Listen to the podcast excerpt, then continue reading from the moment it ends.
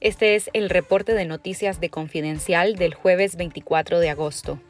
La provincia centroamericana de la Compañía de Jesús responsabilizó a Daniel Ortega y Rosario Murillo de encubrir las cancelaciones y confiscaciones contra dos importantes instituciones jesuitas en Nicaragua. El Ministerio de Gobernación canceló la personería jurídica y ordenó la confiscación de los bienes de la Asociación Compañía de Jesús de Nicaragua, días después de hacer lo mismo con la Universidad Centroamericana UCA, propiedad de los jesuitas. La provincia centroamericana señaló al régimen de impedir la independencia del Poder Judicial y por tanto eliminar el derecho a la legítima defensa. Los sacerdotes consideran que las acciones del régimen están encaminadas al pleno establecimiento de un régimen totalitario. En nuestro sitio web confidencial.digital lea la noticia completa. Académicos, docentes, trabajadores universitarios e instituciones educativas de 23 países de América y Europa firmaron una proclama en la que condenaron el cierre y confiscación de la Universidad Centroamericana UCA a manos de la dictadura en Nicaragua.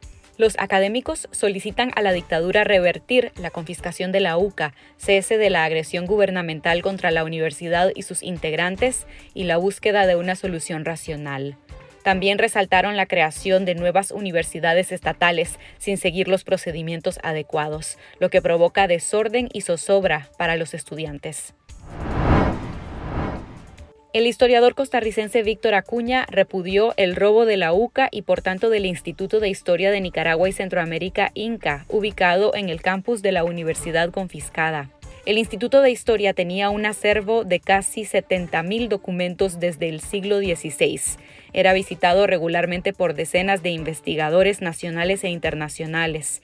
El golpe al Inca se concretó este miércoles, cuando el Estado lo reinauguró como Instituto de Historia Héroes de Nicaragua e instaló el Museo de la Cruzada Nacional de Alfabetización en un acto partidario del Frente Sandinista.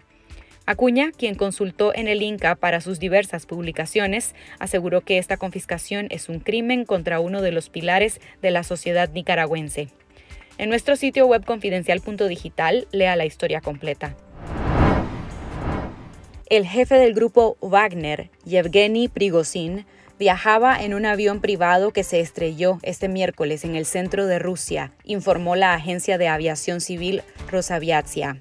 La catástrofe aérea tuvo lugar dos meses después de que Prigozhin protagonizó una fallida rebelión armada contra el jefe del Kremlin, Vladimir Putin.